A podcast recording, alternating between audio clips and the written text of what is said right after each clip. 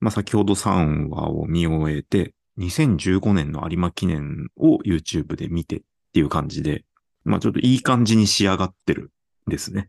ただまあ、なんだろう、ようやくシーズン3にして、俺が見てた時代の馬の話になってるっていうのが、まあ、ようやく分かってきてさ。うんうん。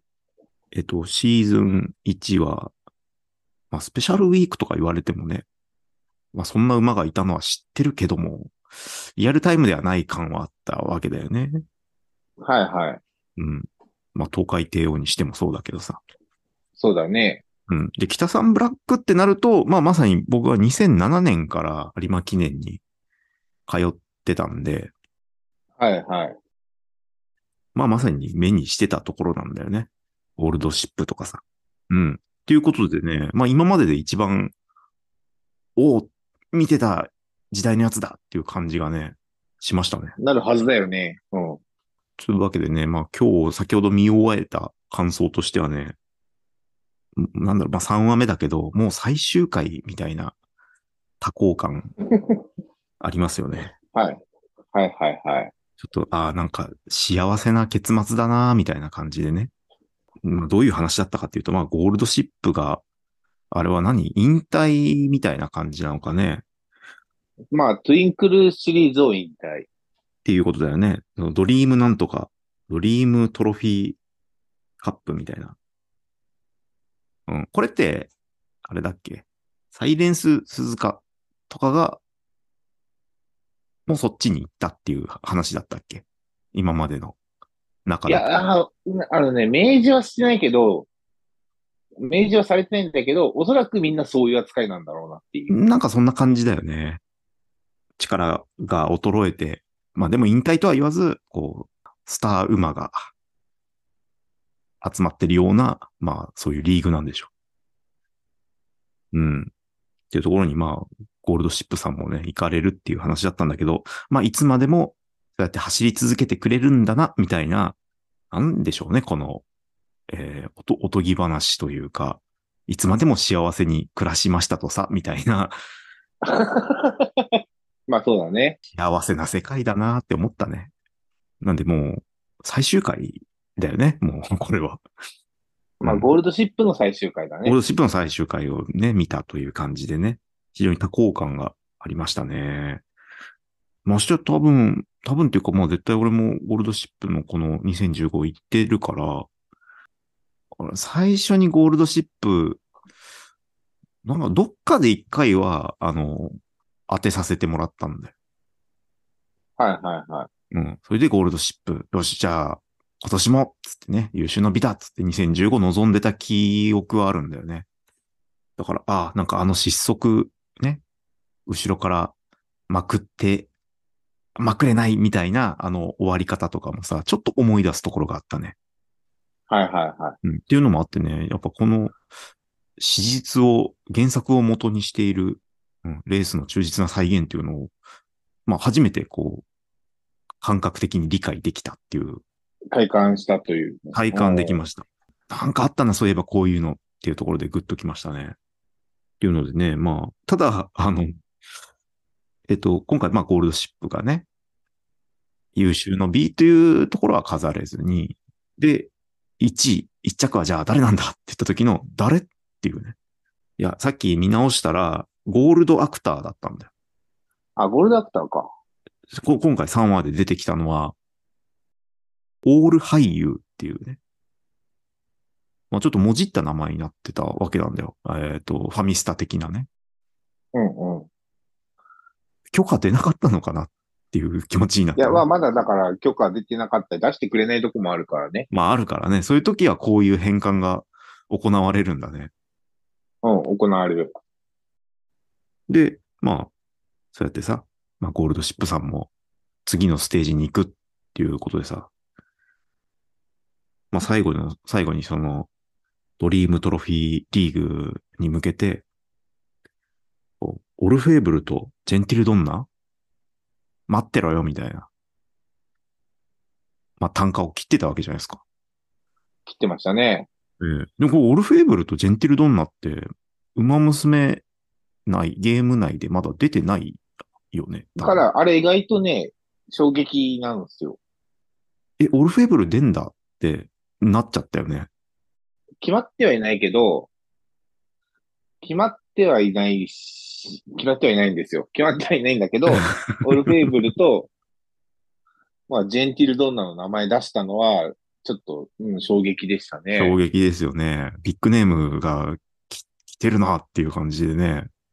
そうそう。しかもさ、その前にさ、それこそ、暴君とか貴婦人ってちょっともう、ちょっと伏せてたじゃんっていうのもあ るそうね、あの、二つ名で伏せるんじゃなかったんだっていうね。もう言っちゃうんだみたいな。もう暴君とか貴婦人って言われりゃわかるのにさ、っていや、まあ、うん、その辺が非常に、まあよ、まあ良かったというか、まあね、ゴールドシップよ、フォーエバーみたいな気持ちになって、そうだね。なんて幸せな世界なんだろうって思ってね。はいうっすら涙を浮かべてスマホを閉じましたね。はいはい。まあ、ちょうどね、100 120億円事件の後だからね、あの、ご有馬記念は。え、な、なんだっけ、それ。え、宝塚記念でのゴールドシップの大やらかし。ああ、 そうそう、やらかしね。あ120億だったんだ。あ一番人気、だ押しも押されぬ3連覇がかかった宝塚の記念。一番人気で、出走の時に立ち上がっちゃって、スタートがだいぶ出遅れて、まさかのね、ビリではなかったけど、ビリから2番目ぐらいだったかな。で、もうみんなゴールドシップに入れてたから、その、負けの額で120億すげえな。 すだっげえたなっ。ていう。チカチのはずだったのに。もう、硬い、硬い、絶対に硬いっていう、だから何まあ、ワレンとか馬単とかも含めれば、ん絶対ゴールドチップ入ってた、すごいね。み。みんなのお金を一瞬にして紙くずにしてしまったっていう大事件。ああ、そう、120億なんだ。 120億事件。まあ、総額、まあ、120億と言われてる。まあ、今回のお話でもね、その、ゲートに入れないとかさ、集中が持たないみたいな話で、まあ、ネタになってたけどね。ゲート難はね、ありましたからね。てか、あの一族はそうだからね。そうだね。うん。うんさ実際に再試験を受けてるからね。あの後に。すげえよな。目隠しして入れられるっていうね、ゲートに。そうそうそう。だから何地味にさ、レースのシーンでもさ、ちょっと今波さんが出ててさ、あの、救務員の。うんあの、途中でさ、なんか、なんかよくわかんないおじいちゃんがちょっと、意味ありげな、あの、人が、うんうんみたいな感じで見送ってたけど、ああの人今波、まあ、モデルが今波さんっていう救務員で、うん。まあ、要はゴールドシップと、が、懐いてた救務員。へえ、で、今波さん自身もすごくゴールドシップには思い入れがあって、で、あの、なんかまあ、馬娘もやってんだけど、ゴールドシップしか育ててないみたいな、それぐらいの偏愛がはいはい。ある人。まあ、ちなみに今、今波さんは最近だと、そもう引退しちゃったけど、そ、育ちの救務員もやってたかな。あ、そうだし。あ、じゃあ、ゴールドシップとセットで語られてる人が、その今波さんっていう方なのね。今波さん。なるほど。で もちょっと、わかんないじゃん、それ。いや、それはまあ、多少知ってるわって話なんだけど、ちょっとね、やっぱ、そこは若干エモいのが、うん。最近かな最近なのかなちょっといつかわかんないけど。まあ、あの人もだから定年退職してるから、だから引退にかかっちゃっててさ、エモさがあるなぁと思って。なるほど。まあ、G1 を取るのがね、いかにすごいかっていう話で、まあ、ゴールドシップはじゃあ、6勝だったんだ。 6勝ですね。通算6勝。ね、まさかルービックキューブの面がね、それを表してたなんてっていう話だったけどね。ねタムケが、タムケが粋だよね。ね、あれでね、まあ一面揃えた状態で渡してね。うん。俺は6名揃えたぞ、つって。私はか。 まあね、あの、北サンブラックの戦績してるとね、ちょっとこの先の展開が何とも言えないんだけどネタバレやめてください。ね。まあ多少知ってるから、ね、そうそうね。いや、だから、え、6勝超えんのみたいな、まあ伏線にはなったわけじゃん。そうそうそいや、でも G16 勝ってすごいよ。色物扱いされてるのかっていう感じだけど、まあ、実際ね、気候が目立ったっていうことだからね。まあ、あの馬は、それも含めて愛された馬だから愛されてるっていうことだね。うん。ねえ。いやいや、まあ、あと、なんだろう、物語的にはさ、そういう、まあ、引退する馬の裏返しで、まあ、里のダイヤモンドがデビューしましたよ、みたいな話があって。はいはい。そうですね。ついにデビューしましたね。こう、どう、どう、どういう風に成り上がってくるのかわからないんですけど、僕は。うん。うん。あと、まあ、気になる、今回ピックアップされてた馬は、シュバルグランが、あの、なんか意味ありげにね、出てきてましたけども、祝勝会みたいな感じでね、あのまあ、同年代ですからね。ーあ、あ、そうなんだ。ここは同期みたいな感じなんだそうそうそね、あの、ビールみたいなものを飲んでたけどね。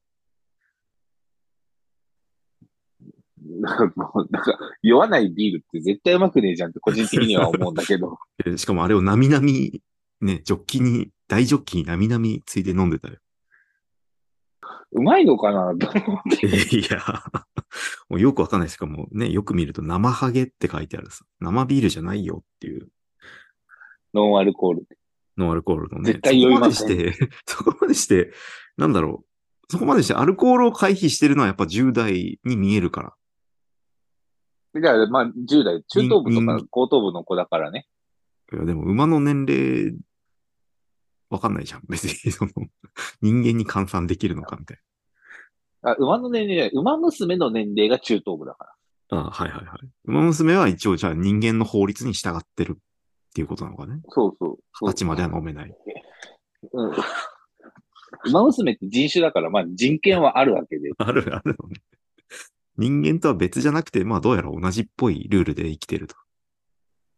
だから、きゅえ、先週話したじゃん。なんか、えとりあえず、父親は普通の人なんだから。ねそうだね。そうだね。そこに生まれてきてるわけだもんな。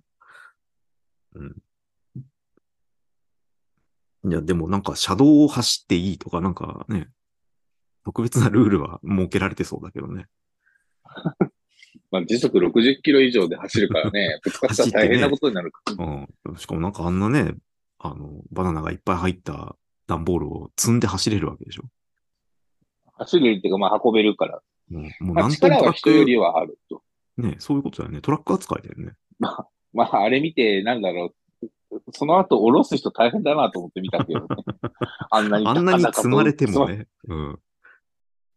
まあ、はい。まあ、縛るぐらいね。はい。まあ、あの、小江くんはご存知だとは思いますけいや、ど。全然、 全然もう、初めましてでしたけども。あれやっはぱ、あの詩はだって、小江くん知ってるよ、絶対。まあ、言われたらわかるんだけど、全然、なんだ、何ですかっていう。どなた、どちら様ですかっていう。いや、でも、浩平くんがし、あ、まあ、縛るぐらいの馬主っていう意味で知らないかもしれないけど、浩平くんは知ってるはず。わかった。いや、わかんない馬主。の人わかんない。噛んでいくよ。は。うん。大魔神佐々木。あ当たり。おー、そういうことか。うん。うん。そうなんだ。だから、うん。祝勝会の時に意味ありげにフォークを持ってたわけ。え、そういうこと持ってたの 持ってたよ。わかるか。わかるかよ。すごいね。野球も好きで、競馬も好きで、そこで初めてわかるネタだよね。わかるネタ。わかるか、誰が。 ね、佐々木さんが、あええの、馬主をやってるっていうのを知ってれば、元プロ野球選手のね。うん、つながるっていう。えーまあ話フォークボール、魔球フォークボールを得意としてるというところから、ね、もう、伝説的な抑えのピッチャーですからね。あ、そうなんだ。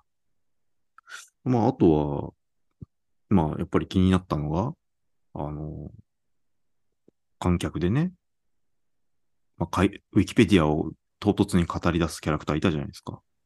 いましたね、二人組もね。ね、先週ぐらいから、まあ、急に気になってきて、今週もドキド キみたいな感じで待ってたら、あの、増えたね。今週何語るかなって思ってたらね、うん、4人に増えましたね。うん。だ、誰みあたいいな。つら誰だ誰 だって。お前らも誰だだけそどう、。そもそ も、そもそももう、そもそもの二人も誰だっていう話なんだけど、まさかの新しい風がね、うん、吹いてましたね。出てきましたね。一応、まあ男と女じゃないですか。男性と女性じゃないですか。はいは出てきたのが。い。でえ、、そ、そこもなんか、含みがある。えっ、と、だから何馬娘化できてないから、あの二人が一応オルフェーブルとジェンティルドンナなんじゃねえかとか言ってる人もいる。あああ、考察班ね。考察班に、まあだから何あくまでもこの人たちがそうですよなくて、を模した感じで出した人たちっていう感じかな。正しくは。そこをちょっと解消しとくための、ああ、あの二人か。ああまあまあ。。配置。うん。っ言われたら、まあ、納得はするかもね。ていうことで言われて、だからもしかしたら次回以降出ないかもし れない。今回のその名前が出たから、うん。特別に、あの二人と。あの二人。ああ。今波さんも結局喋んないなかったしね。い読みです。うん、まあ確かにね。と言われてますね。はあ。いや、まあ、そうすると今後の、ね、ウィキペディア突然読み客、うん。は拡張性が、まあ、今回、高まったわけじゃないですか。い。